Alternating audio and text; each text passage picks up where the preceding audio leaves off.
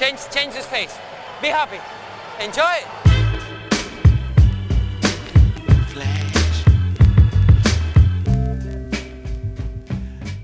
Está começando mais um episódio do podcast Dentro do Garrafão, podcast no qual a gente fala sobre tudo que está rolando no universo da NBA. Meu nome é Matheus Manes e junto comigo está Lucas Patti. E aí, Matheus, tranquilo?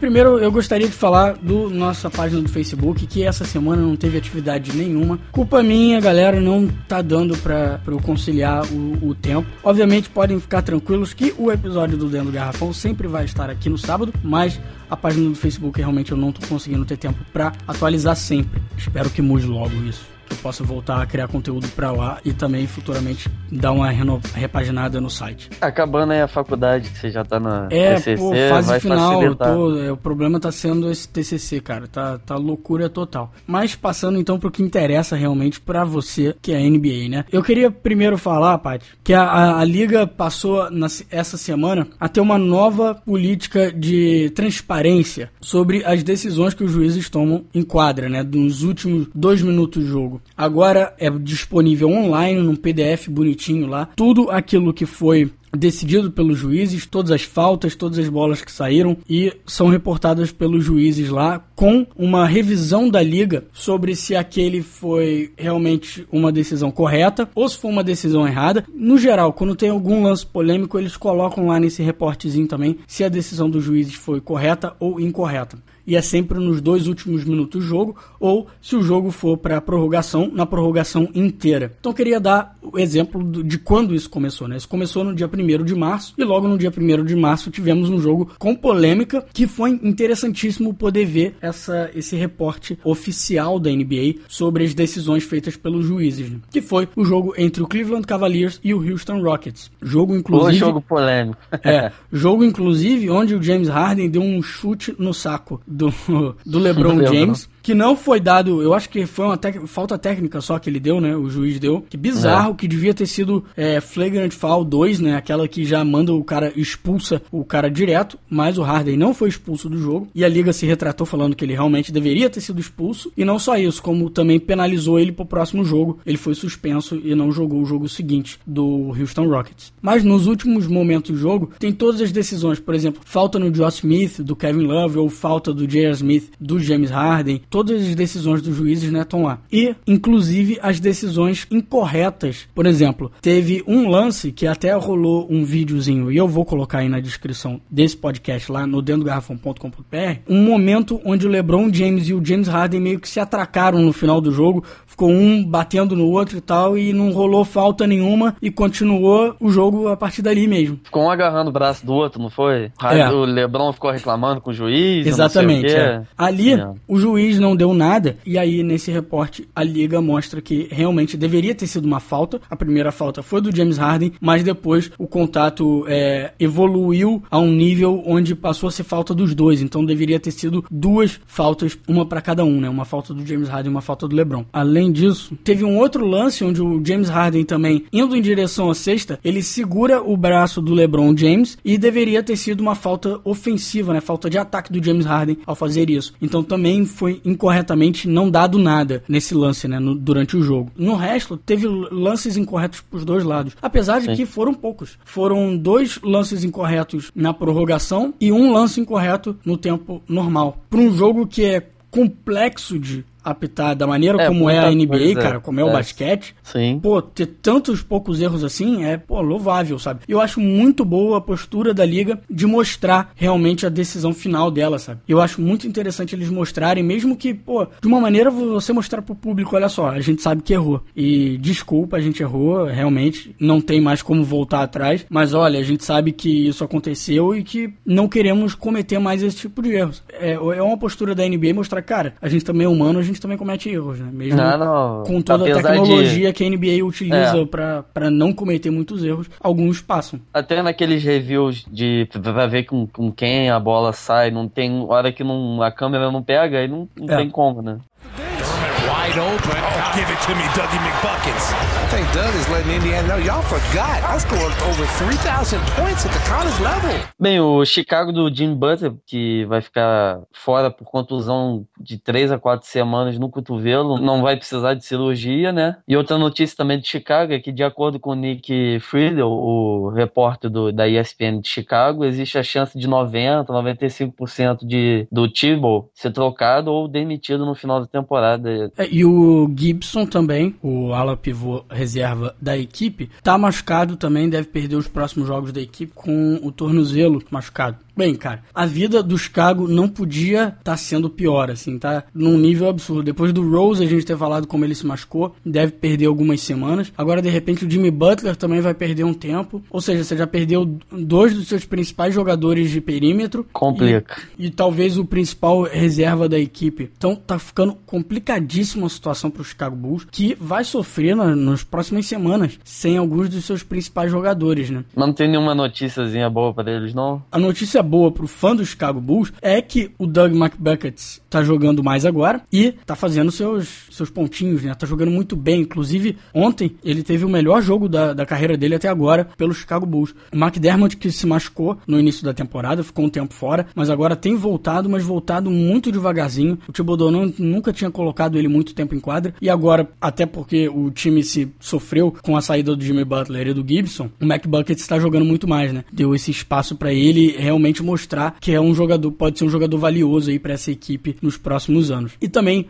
o outro calouro da equipe, Nikola Mirotic, está jogando excelentemente bem nessa temporada, nessa, tá nessa semana. Inclusive, marcando muitos pontos e jogando muito tempo, o que é ótimo. Ver esses dois caras jogando bem, no primeiro ano deles na liga, é uma ótima notícia pro Chicago daqui para frente. O problema é que realmente as coisas começam a parecer complicadas pro Chicago Bulls nas playoffs, assim. Era um time é. que eu tinha falado que era o meu preferido a vencer o leste, ou pelo menos chegar na final do leste. Agora eu começo a duvidar duvidar um pouco se esse time vai ter o que precisa para chegar lá, então. Bem, e o Russell Westbrook continuou sua sequência dos triple doubles, né, da semana passada que ele fez três, continuando, né, ele fez o quarto no último jogo do OKC, ele finalmente ficou sem essa marca, mas ele só, né, ele não fez o triple dele, mas fez 43 pontos, 8 rebotes, 7 assistências e 2 roubos de bola. Convenhamos, é muito bom. E agora são três jogos seguidos com 40 pontos ou mais, e inclusive ele se torna o maior pontuador da liga liga por jogo com 27,4 pontos por jogo. É, passou o Harden aí, que antes era esse líder, né? E o Westbrook, infelizmente, né, não tem conseguido é, dar um número de vitórias excelente pro Oklahoma City Thunder nessas últimas duas semanas. Ele, nesse jogo que ele fez 40 pontos, 43 pontos, né, e não conseguiu seu quinto triple-double seguido, que seria bizarro, eles perderam no finalzinho, então são algumas derrotas que são ruins pro OKC, sabe? Mas eu acho que são piores até pro próprio Westbrook, que agora tem pessoas que começam a duvidar dele como um cara. De novo, né? De novo, as pessoas adoram duvidar do Westbrook, é incrível. Começam a falar que isso. o Westbrook não é um cara que vai conseguir carregar seu time, que esse time precisa do Kevin Durant, porque sem o Kevin Durant eles não ganham. Pelo amor de Deus, gente. O, o que o Westbrook tem jogado é absurdo. Tá um milagre.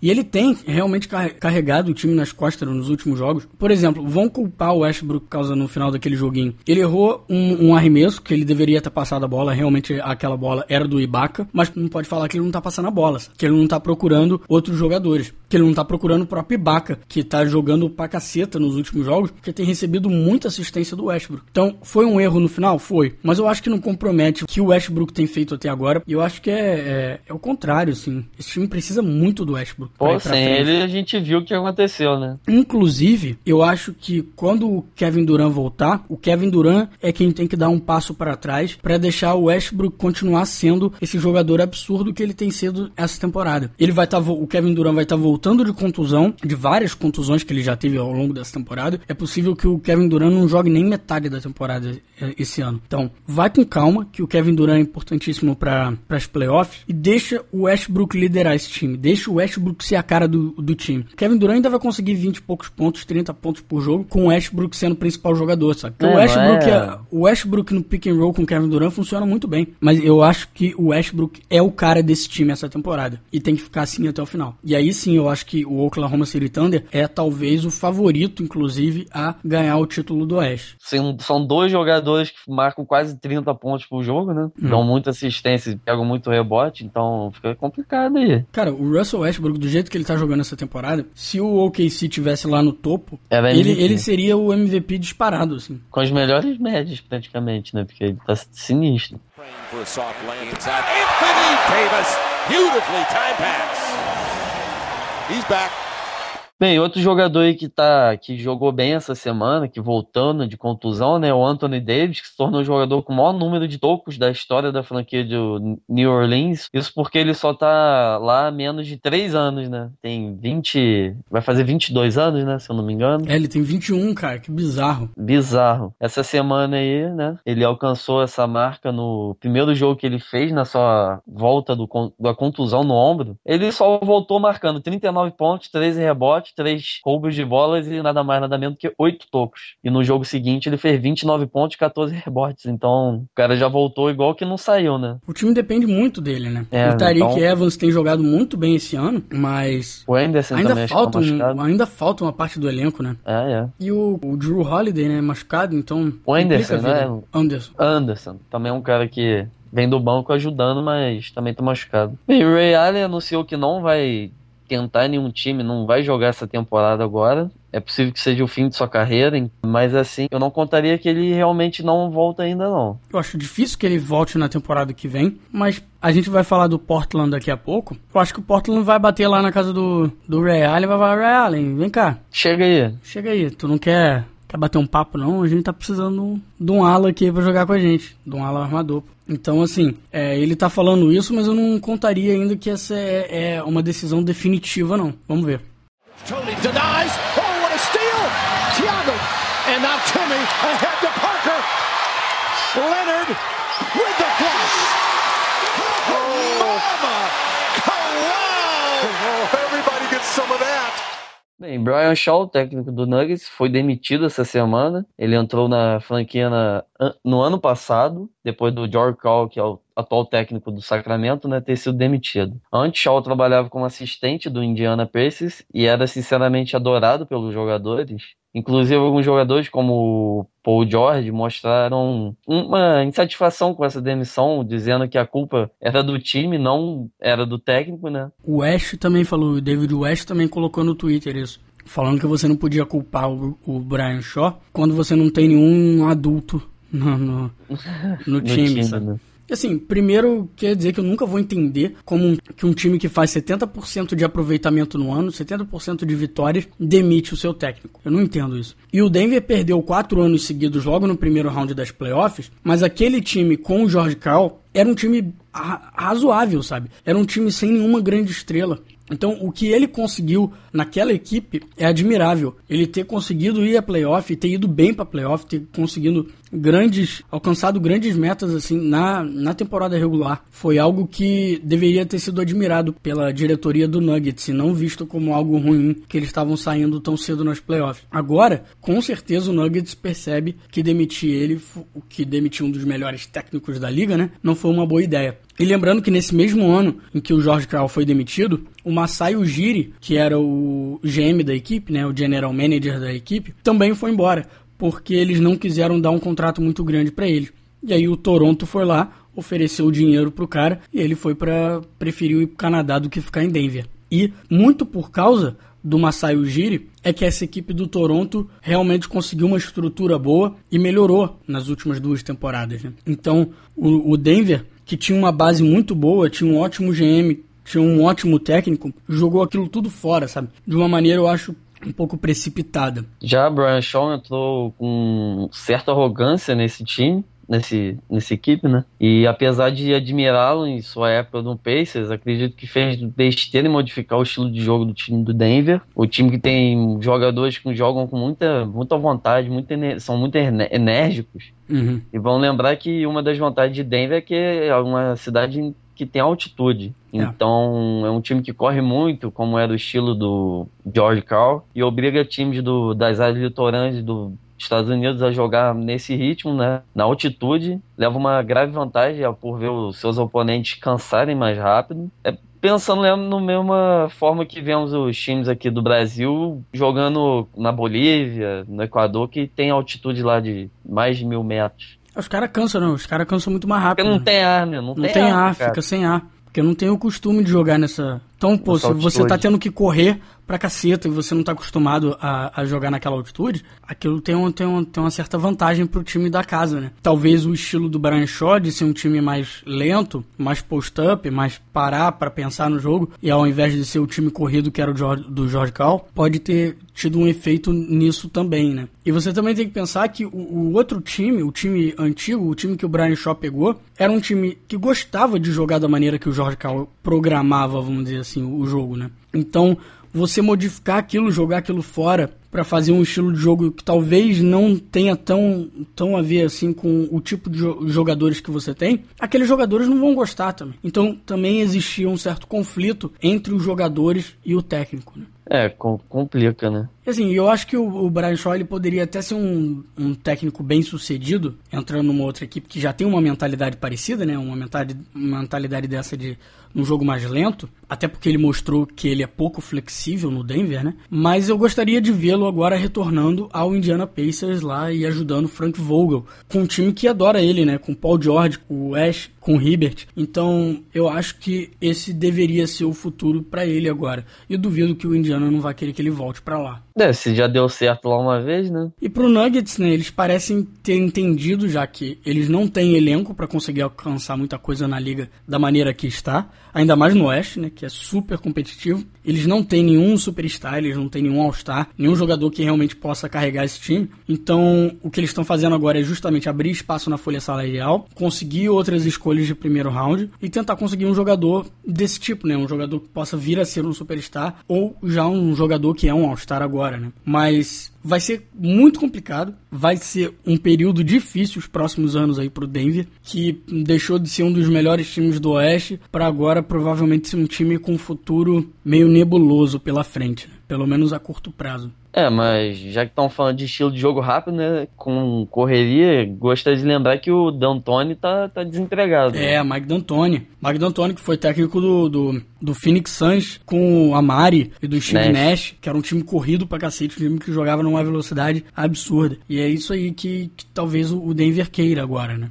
Até É, porque você tem o Ty volta- Lawson, né? Você tem É, Ty Lawson, você tem o Chandler, você tem Galinari, você tem o, o, o Farid. Cara, eu acho que é isso que você quer colocar lá agora, entendeu? É o que tem também. Seria a volta também do, do Antony a, a Denver. A primeira temporada dele como técnico, que foi 98, 99, ele, ele treinou o- Denver. E só uma curiosidade aqui de, de- da altitude. A altitude de Denver vai de 1564 a 1731. Bem, bem alto. Que é bem, comparado à maioria das outras equipes que estão no litoral, né? Pô, complica, né? Um monte de equipe ali na Califórnia, Nova York, É. lá os timezinhos da Flórida, Orlando e Miami. O pessoal tá, tá, fica enrolado. Bem, o Wesley Matthews, como você já até falou aí na parte do, do Ray Allen, né? Rompeu o tendão de Aquiles, está fora do- da temporada, o que é uma perda enorme pro Portland, né? Mas agora aquela aquisição do Aaron Fowler está parecendo muito melhor. Ele entrou na conversa para ser All-Star até ano passado, e apesar da sua passagem medíocre até pelo Denver, pode acabar sendo a peça que salva essa temporada aí do Portland. É, né? Porque ele tava jogando muito bem quando ele tava no Orlando. É um jogador que sabe marcar pontos, né?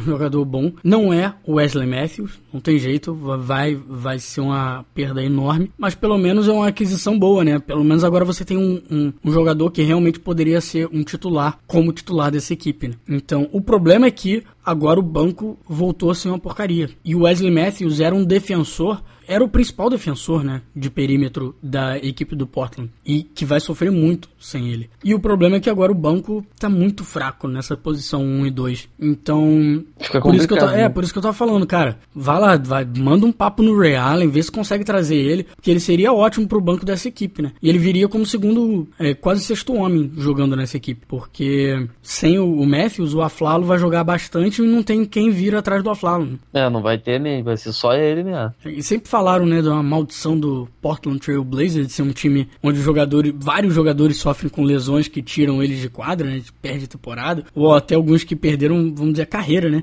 como foi o Brandon Roy e o, e o Greg Oden. É, exatamente. E ano passado eles pareciam ter se livrado mais ou menos dessa maldição, né? Porque, pô, Agora ano passado volta. todo mundo jogou grande parte do ano. Acho que o, talvez o, é, o, o Aldridge tenha perdido uns 8, 12 jogos só. E o resto, todo mundo jogando, os mesmos titulares o, o ano inteiro. Tiveram uma das melhores temporadas da franquia nos últimos anos. Agora vou- acabou, né? Acabou esse período de é, Já foi um. feliz, né? Porque o Aldridge se machucou, o Aldridge se machucou, Robin Lopes se machucou também, ficou um bom tempo fora. Agora o Wesley Matthews perdendo o resto da temporada. O Batum já não tá grandes coisas assim ao longo do, de- dessa temporada inteira. Ele tem melhorado nos últimos jogos, mas não tem sido o Batum que foi no, no ano passado. Então as coisas estão hum, meio esquisitas pro, pro Portland desse esse ano, assim. Tem que fazer uma sessão de descarrego aí pro, pro time que tá brabo. E assim, agora eu meio que perco as esperanças desse time fazendo muito barulho assim nos playoffs. Vai ser complicado, cara. Principalmente sem um, um bom defensor de perímetro, sem banco. Pô, muito complicado jogar na playoff no, no Oeste, assim, sabe? Midway through the fourth. Two point game right now. Largest lead here in the fourth so far has just been three. Paul again. 11 of 17 from the field. He's got 23. Paul puts it up. Puts it in. Chris Paul with 27. And a 10 point lead for the Clippers with 150 remaining. He's 12 of 19 from the field.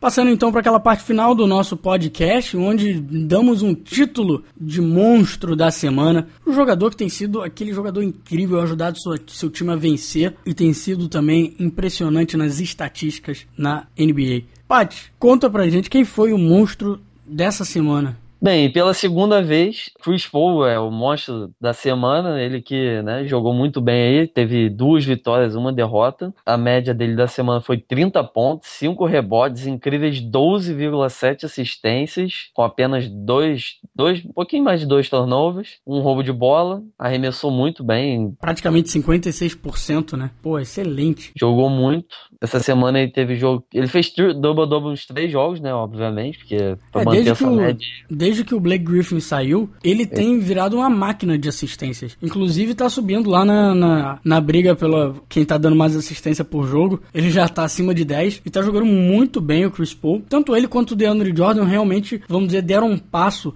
e estão jogando bem melhor agora que o Blake Griffin saiu, né? Tanto o DeAndre Jordan pegando todos os rebotes da vida e o Chris Paul distribuindo bola que nem um louco e marcando muito ponto, né? Que isso é uma coisa que a gente sabe que ele pode fazer e eu acho ótimo que ele de vez em quando entenda que, olha só, quem precisa tomar conta desse jogo aqui sou eu. Porque ele é excelente, não tem nenhum jogador melhor nesse, na equipe, nessa equipe do que ele. Então, às vezes, ele realmente tem que entender que, ó, eu preciso colocar o time nas minhas costas e levar. E é isso que ele tem feito essa semana, tem jogado muito bem, perdeu só três jogos nos últimos 10, excelente. Clippers subindo na tabela. E quando o Blake Griffin voltar, Putz. Bem, nos três jogos aí que ele fez essa semana, contra o Chicago, que eles ganharam de 10 pontos, ele fez 28 pontos, 12 assistências, 5 rebotes. Contra o Minnesota, que eles ganharam de 5 pontos, ele fez 26 pontos, 14 assistências, 4 rebotes, 3 roubos de bola. E no último jogo contra o Portland, que eles acabaram perdendo de 5 pontos, ele fez 36 pontos, 12 re- assistências e 6 rebotes. Muito bem. E queria apontar que você tinha falado daquela média dele de 2.3 perdas de bolas aí por jogo. Essa média só existe porque nesse último jogo ele teve 5 perdas de bola, né? Isso. Mas nos outros jogos foi um, cara. É 12 assistências e uma perda de bola. É 14 assistências e uma perda de bola. Cara, é absurdo a eficiência desse cara. Eu ainda acho que ele é o melhor puro armador, assim, da, da liga. Mesmo que o tanto o Russell Westbrook tem jogado absurdamente bem, como eu falei aqui, seria o meu favorito a MVP. Assim como Stephen Curry, que tá tendo uma temporada sensacional. É. Mas eu acho que como um puro cara pra armar uma equipe e o ótimo defensor que ele é, Chris Paul é, seria o meu armador de preferência pra colocar na minha equipe. Bem, Paty, mas quem ficou, quem foram nossos segundo colocados aí? Nossas menções honrosas? Bem, o Russell Westbrook, né, que, pô, essa semana ele fez 46 pontos, 8 assistências, 12 rebotes, que, né, fez só dois jogos. Lembrando que exatamente por isso, ele só fez dois jogos, perdeu um e ganhou o outro. Então por isso o Chris Paul acabou saindo na frente aí com um jogador mais valioso pra sua equipe essa semana, né? Talvez se ele tivesse jogado bem contra o Lakers, né, o jogo que ele perdeu, É, ele Mas- perdeu com a cirurgia, né? Porque ele quebrou É. a cara. Ele teve que fazer uma cirurgia, mas voltou, Não, tá é jogando assim, de máscara agora e tal. Dia, dia 27, né? Ele machucou. Tipo, uma semana depois ele já tava jogando. É, menos de uma semana depois, né? É. Cinco dias depois. Temos também o Harden, claro, Claro, porque ele é sempre o segundo colocado. sempre. O Harden, né, que fez 29 pontos, 10 assistências, 8 rebotes. E ontem ele fez o triple-double dele, né? No jogo de ontem contra o Detroit. 38 pontos, 12 assistências e 12 rebotes. Bem, outro jogador essa semana que voltou jogando muito foi o Anthony Davis, que teve média de 34 pontos, 13 rebotes. Caramba. É, eu queria dar aqui o meu monstro da semana do coração. Aquele monstro da semana que não ganha o prêmio oficial do DDG, mas pra mim ele é o grande vencedor, que é Kawhi Leonard, liderando o meu querido San Antonio Spurs a quatro vitórias consecutivas, fazendo seus 22, vi- praticamente 23 pontos por jogo, 8 rebotes, duas assistências e liderando essa equipe gloriosa pra a gente dar aquela puxadinha no final do- da temporada, sabe? Que ganha um monte de jogo, começa a passar todo mundo e aí embala nas playoffs, ganha de todo mundo e é campeão duas vezes seguidas e é isso. Hum, Então Kawhi Leonard é o meu monstro da semana. Não é o do dentro do garrafão, mas é o meu. Ele se Né? junta a Tim Duncan como os únicos dois monstros da semana do Mateu. do coração. Do coração, exatamente. Paty, e como é que foi a semana dos brasileiros na NBA? Bem, foi mais ou menos, né? Leandrinho zerado em tudo. Fez dois jogos com oito minutos em casa, em cada, né? Foram quatro arremessos na semana, todos errados. Já Nenê, Nenê jogou bem mais. Nenê fez três jogos, dois jogos com 20 pontos ou mais. E fez o pior jogo da temporada dele, que ele pegou seis rebotes, fez seis faltas e não fez nenhum ponto, zerado, na, na derrota pro Chicago, né? O outro brasileiro foi o Thiago, que fez três jogos, fez sete pontos, quatro rebotes, quase cinco rebotes, quase uma assistência e um toco por jogo. Thiago Thiago Gold. Ele que essa, essa semana aí tava na- na- nas vitórias aí como titular, né, do San Antonio, voltando a ser titular. melhor pivô da liga. Melhor pivô da liga? É, ué. Claro, pô. E só, esses foram os brasileiros dessa semana aí, nossa. Com isso a gente vai terminando o episódio de hoje. Se você quer entrar em contato com a gente, tem o site dentro do garrafão.com.br. Pode deixar seu comentário lá na postagem desse episódio ou em qualquer outro episódio que você achar interessante. Assim, você também pode ver todos os nossos episódios até hoje, inclusive da pré-temporada. Você pode acompanhar a gente pelo Facebook, facebook.com/barra dentro do garrafão. Estamos no Twitter também, twitter.com/barra ddgarrafão. E você pode mandar também um e-mail pra gente, como alguns queridos ouvintes já mandaram aí, Yuri Sampaio, Nicolas Martins, em contato arroba dentro do garrafão.com.br. E é isso, né, Paty? É, acho que por hoje foi. Então, semana que vem, sábado que vem, sábado dia 14 de março, temos um novo episódio do Dentro do Garrafão. Até lá. Morning, night, and day. Maybe you This thing's fiendish, the fiends will fly. I'm a genius, my jeans are shot a heat rock, huh? Mama raised me well, but see pops at three o'clock. He locked the freeze box and turned on CL Smooth and Pete Rock and put it on repeat while I walk for three blocks. Same three blocks I beat for 10 years. Attempting to shift my speed to fifth gear. My career is close, it's what I fear the most. Will I hear my own folks when they clear the smoke? I feel fearless, but feel the pulse of hip hop. My nature is treacherous, toxic, Vin Rock, huh? I've been plotting and scheming. Watch, I got a mean crossover with the arena shot. Live this way. Morning, night, and day. Maybe Cause I'm a.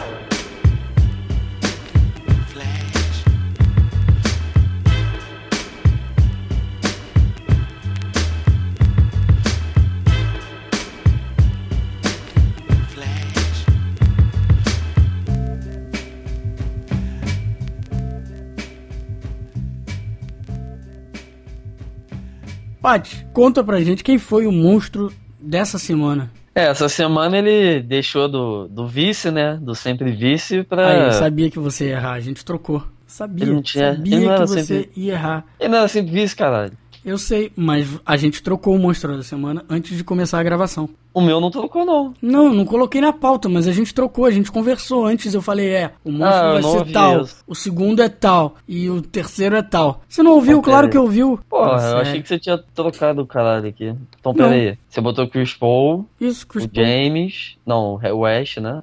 James. Não, cara, tá. Chris Paul, Chris Paul, ponto, Chris Paul. Chris Paul é o. Não, eu até deixei separado aqui, mas eu achei que você tinha botado no site, entendeu? Viajou, Paty. Viajou. Oh my God!